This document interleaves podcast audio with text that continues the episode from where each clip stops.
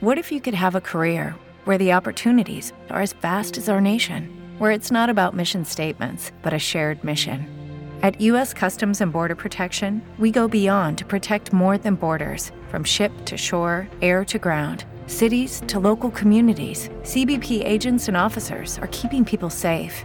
Join U.S. Customs and Border Protection and go beyond for something far greater than yourself. Learn more at cbp.gov/careers.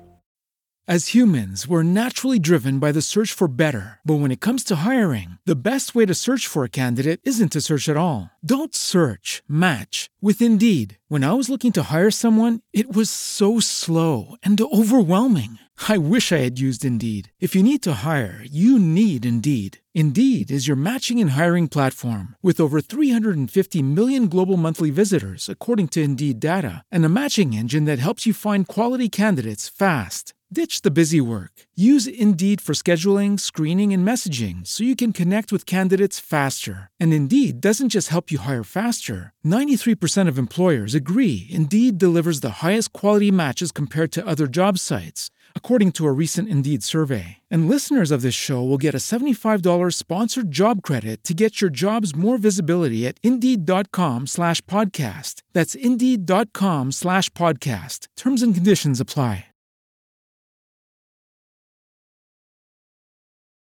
Bienvenidos sean todos a Narraciones de un burro con su amigo Walter Sarabia.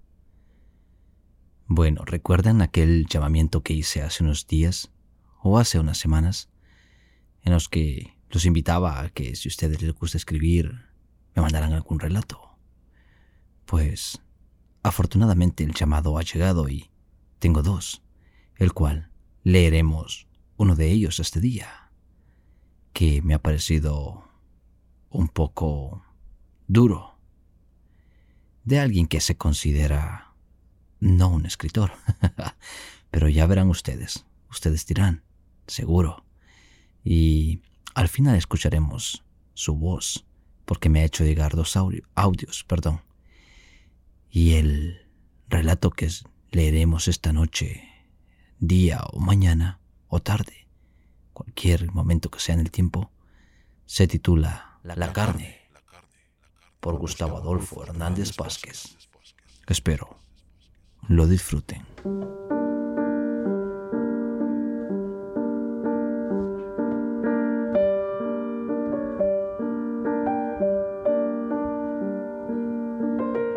El tiempo de verano estaba acabando. El frescor de la mañana me recordaba que los días de ocio darían paso a las tareas escolares los juegos, ya tantas veces repetidos, me atoraban la imaginación provocando que las tardes se hicieran largas y aburridas. Los amigos de las parcelas vecinas ya se habían ido a sus respectivos lugares de origen, preparándose para el nuevo curso escolar, que les vendría alejados de la sierra hasta el siguiente verano. Tan solo la casa de Isabel se mantenía ocupada todo el año al igual que en mi familia. Su lugar habitual de residencia era el Valle del Cordel. Su padre trabajaba en el centro de salud y el mío era guardia forestal. Ahora voy a leeros lo que en aquellos días apunté en mi diario. Hoy no he visto a Isabel.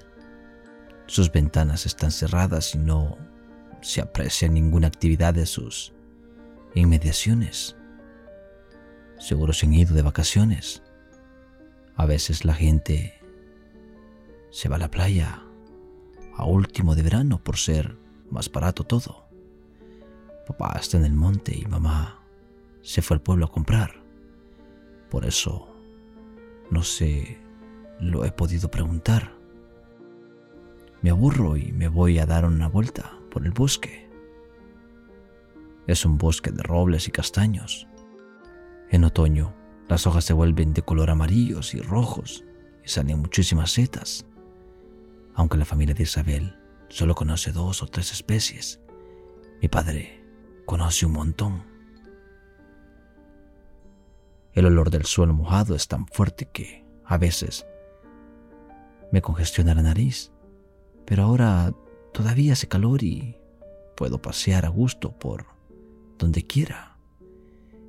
El mediodía se acerca y el calor aún es un poco fuerte en septiembre. Por eso decido bajar a la vaguada del riachuelo, un sitio umbrío y lleno de vegetación. En ocasiones, cuando las niñas de la urbanización aún están aquí, bajamos a coger ranas y tritones. es divertido. Pero en esta ocasión voy sola. Todo da igual. En esta umbría el verano no se hace notar. La hierba es alta y los ranchos de ortigas siguen carnosos y altos todo el año. Me gusta acostarme sobre un aliso que hunde sus raíces en el agua del riachuelo. Ahí la hierba es suave y las zarzas no quitan la vista. Al menos en un buen trozo. Si te estás quieta verás a los pinzones y herrerillos bajar al suelo a curiosear. Hoy me he sentado en su regazo como siempre y me estoy muy quieta. Al cabo de un largo rato me doy cuenta de que los pájaros no vienen a estudiarme como en otras ocasiones, pero sí oigo una ligera algarabía de trinos unos metros más allá, detrás de unos lechos cerca de las ortigas. Me levanto y me acerco. Al llegar al lugar, los pajarillos salen en estampida y en el sitio donde estaban descubro algo muy raro. Parece un trozo de carne. Tiene pajitas y algo de tierra pegada, pero está seca. No huele mal como ocurre con los animales muertos que a veces nos encontramos en el bosque. Es deforme y de aspecto blando.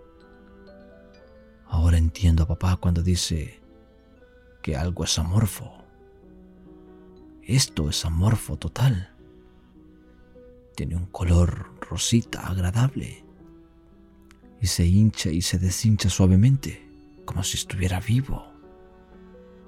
La curiosidad me incita a empujarlo con el pie para verlo debajo y al hacerlo descubro que no hay ninguna diferencia, pero este cambio hace que la carne se ponga a temblar como un perrillo pasmado de frío. Después de mirarlo un rato, lo toco con la punta del dedo y descubro que es muy suave. Como mi piel después de que mamá me unta aceite hidratante al salir del baño. Su tacto es frío y no... y no para de temblar. Entonces, recuerdo que al bajar a la vaguada vi un saco abandonado entre las zarzas y salgo corriendo a por él. Cuando regreso, y lo tardo, aún tarda un poco en dejar de tiritar. Un ruido de motor me advierte de que alguien llega a la zona de viviendas. Salgo corriendo con la esperanza de que sea Isabel. Estoy ansiosa de enseñar a mi amiga el nuevo hallazgo. Ella tiene casi cinco años más que yo, pero nos entendemos muy bien. Al llegar compruebo que es mamá quien está descargando bolsas del coche. Al acercarme, mamá me invita a ayudarle y después me pregunta de dónde vengo pero yo no le cuento mi secreto. Estoy deseando volver. ¿Qué será ese trozo de carne? Tal vez la camada perdida de algún animal. Mis hámsters habían criado varias veces a sus cachorros. Eran bastante amorfos al nacer y la suavidad y el color de la piel se parecía bastante. Durante la comida no paro de pensar en la carne. ¿Qué animal será? De pronto mi pensamiento ensombreció. ¿Y si era un marciano? En las pelis de dibujo Era normal ver a un extraterrestre de aspecto amorfo, con un montón de cables conectados a una pequeña máquina, que le hacía a la vez de transporte y le ayudaba a comunicarse con los humanos mediante una voz metálica. da igual. La curiosidad puede más que todo y estoy deseando volver al sitio con la carne. Después de recoger la mesa, salgo corriendo y en el jardín me paro en seco. Entonces vuelvo y voy al garaje. Ahí busco alguna ropa de la que papá usa para limpiarse después de enredar con el motor del coche. Rebusco y encuentro algo perfecto. Una sudadera de forro polar que se me quedó pequeña. La guardo en una mochilita y me voy. La carne se encuentra en el mismo lugar. Está calmada. La miro un rato y decido cogerla. Al quitarle la tela del saco, empieza a tiritar como la gelatina. Su tacto es muy agradable. Lo pongo encima de la sudadera y lo arrullo en mi regazo. Meto una mano entre la tela y empiezo a acariciarlo. Al cabo de un rato se calma. La temperatura de su cuerpo lo que sea, fue aumentando y su piel se hace aún más suave y agradable de acariciar. Es curioso. El movimiento que hace es como si se estirara y encogiera. Y siento una sensación agradable en el contacto que tengo a través de mi mano. Es como si estuviera contenta de que acariciara y la arropara. Y esa sensación de alguna manera me la transmitía a mí. Me encuentro gusto haciéndolo. Y creo que el trozo de carne también. Se ha hecho tarde y acomodo a la carne en un rincón con un lecho de paja suave y lo tapo con helechos para evitar que el rocío de la mañana lo hiciera daño. Esta noche no puedo casi dormir. Es extraño, pero siento por aquel trozo de carne algo más de lo que nunca sentí por una mascota. Tengo ganas de acariciarlo, de abrazarlo, de mimarlo, de besarlo. Me estaré volviendo loca. ¿Cómo puedo sentir algo así por esa cosa? Al día siguiente, me escapo en cuanto puedo al lugar donde lo dejé envuelto. Cuando lo cojo está temblando muchísimo. Una barbaridad. Lo abrazo y lo arrullo. Lo acaricio y lo meso. Pero no se calma. Su piel está cálida y pienso que igual tiene hambre. ¿Qué comerá esta cosa? Le busco la boca y es entonces cuando descubro con pavor que no tiene ningún orificio, ni boca, ni culino. Tal vez si sea un marciano, pero ha perdido su medio de transporte en el aterrizaje. Tengo mucha pena y el sentimiento de protección aumenta tanto que empiezo a besarlo con ternura y a canturrearle las nanas que mamá me había enseñado. Se ha calmado. Por la tarde repito la operación tantas veces cuando se pone a temblar, aunque cada vez me cuesta más que funcione. Al caer la noche, lo acurruco en su nido y me voy a casa, no sin un profundo pesar. Esta noche no puedo dormir absolutamente nada. Cuando voy al día siguiente, la carne no se mueve. Lo arrullo, le canto, lo agito. Pero su carne se ha vuelto en un color más grisáceo y el tacto es frío y extremadamente blando. Lo tengo toda la mañana sin conseguir despertarlo. Entonces comprendo que se ha muerto. Vacilo durante un rato y rompo a llorar. Lloro más que cuando murió mi gatito Agosto. Lo llamé así porque lo encontré en agosto. Luego hago un agujero debajo de su nido y entierro a la carne. Pongo muchas piedras encima y me voy. En casa mamá me nota la tristeza, pero no digo nada. La tarde la paso encerrada en mi cuarto, perdida en el recuerdo y en las sensaciones que sentí cuando lo tuve entre mis brazos. Pasaron tres nostálgicos días. No jugaba y comía poco. La cara lánguida que tenía empezó a preocupar a mis padres y quisieron llevarme al médico. ¿Será andancio? dijo la enfermera y el doctor diagnosticó que estaba incubando algún virus como gastroenteritis o algo parecido. Pero solo yo sabía lo que me pasaba. Estaba triste. Estaba enferma de tristeza. Pasaron otros tres días más y los vecinos aparecieron de golpe en su jardín con su coche. Isabel se metió en casa deprisa y no pude saludarla. En la noche, papá leía una revista de automóviles y mamá le dijo, Javier, ¿has visto a los vecinos?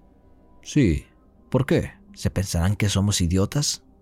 Pues no, me dice Marta que han estado en un médico homeópata y que con unas hierbas y unos masajes le ha quitado la tripa a Isabel y que por lo visto tenía una infección de AUPA en la vejiga y los médicos no daban con ella. A lo mejor era verdad, mujer. Y una porra. Esa chica estaba preñada y muy bien preñada. Shh, ¡Calla! Que te va a oír la niña. Da igual. Ya está bien de callarnos con todos. No somos tontos. Bueno, bueno, bueno. En esos momentos no comprendí la magnitud de lo ocurrido. Pero ahora, con mis 25 años y mientras arrullo a mi bebé, percibo las sensaciones de aquel verano y comprendo todo lo que fue, sentí y ocurrió.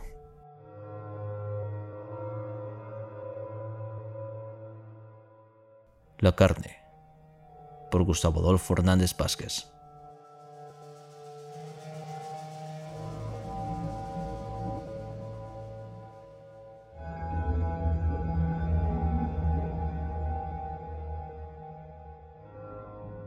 Bien amigos, ¿qué les ha parecido este relato?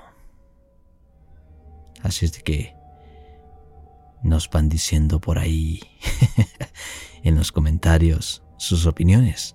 Ya saben, no dejen de opinar, no dejen de escribirnos. Y nos leemos en los comentarios. Así es de que damos paso a nuestro autor de este día. Hola Walter, bueno pues soy, soy Gustavo, Gustavo Adolfo, y bueno, como me pedías un, audio, eh, pues eh, te, doy un audio. Eh, no sé ¿qué, te puedo contar. Soy, soy de España, me gusta narraciones de un burro, lo escucho pues bastante bueno, me he dedicado toda la vida a las artes, a la artesanía, eh, soy pintor, soy dibujante, soy escultor, aunque eh, toda mi vida la he dedicado a la pintura de la cerámica en la ciudad de Talavera, que está en la provincia de Toledo, en el centro de, España. Eh, entonces, bueno, también soy amante de la música y hace unos años pues me, dio por, por, escribir y descubrí que me gustaba, que me gustaba mucho y he escrito relatos. Eh, los relatos, muchos de ellos se han perdido. En realidad no he encontrado mucha gente dispuesta a leer mis cosas. Todo el mundo me las pide, pero luego no las lee. No entiendo por qué. Eh, pero si no lo van a leer, pues porque no lo pidan. Eh, antes se lo daba escrito en papel, o sea, impreso y demás. Luego acabé mandándoselo por, por PDF y ya no se lo doy a nadie porque es absurdo, la gente te pide las cosas, yo no sé si es para hacerse el interesante y luego después los preguntas y no, todavía no, no, todavía no, hasta que dejas de, preguntar y, ya está. Eh, bueno, tengo dos novelas escritas, no publicadas, una de ellas eh, es de, bueno, aventuras, de fantasía, eh, está relacionada con el mundo feérico, con el mundo de las hadas y, es una historia de amor, es una historia de profundo amor y, bueno, no sé si es buena o es mala, no lo sé, a mí me gusta, me divertí muchísimo escribiéndolo. Mm, y bueno, en una ocasión, eh, Ediciones Europa, no sé si habrás oído hablar de ella, seguro que sí, pues se interesó. Y, y yo me ilusioné mucho cuando recibí sus condiciones, pues era una coedición tenía que soltar 3.000 euros y bueno, y una serie de condiciones luego después, que si lo recuperaba, que si tal, vale, bueno, mm, yo no tengo ese dinero, soy, soy pobre, soy un artesano y como artesano, pues los artesanos somos pobres, aquí y en tu país, da igual. Eh, entonces, pues, pues nada, no lo hice, no lo hice. La otra novela que tengo escrita es de decirte que no son novelas largas, ¿eh? son novelas de 150, 170 páginas, 120, no me acuerdo, pero vamos, son novelas cortas. La otra novela es erótica. Bueno, es erótica fuerte, es un poco guarrilla, vamos. y tiene tintes de fantasía, de fantasía y, y aventura también, ¿por qué no? Y, y bueno, esa sí que era un amigo mío que, es abogado, se comprometió a, corregírmela porque yo, pues mis estudios son muy básicos y no, no doy como para hacer una escritura buena, cometo muchos errores y bueno, y él se comprometió a, corregirla, la leyó y según me dijo, pues se, emocionó tanto con ella que la acabó y, no la corrigió, no se dio cuenta de corregirla, pero tampoco hice intención de volver a leerla y, corregirla, bueno, así quedó y tal. Y esa la tengo ahí aparcada y algún día a lo mejor alguien me la corrige, como la otra, que sí que, sí que fue corregida, y para tenerla, porque aquí en España, y me imagino que allí también, en todos sitios, pues ya sabes cómo funciona. El, autor Nobel tiene que ser a base de inyectar pasta y cuando uno no tiene pasta, pues, pues se te quitan los ánimos y no, no te molestas en, nada. Y, ya está, no sé qué más decir, que me gusta mucho tu, programa, me gusta tu forma de, de, hacerlo y, y, bueno, mucho ánimo, mucho ánimo con ello.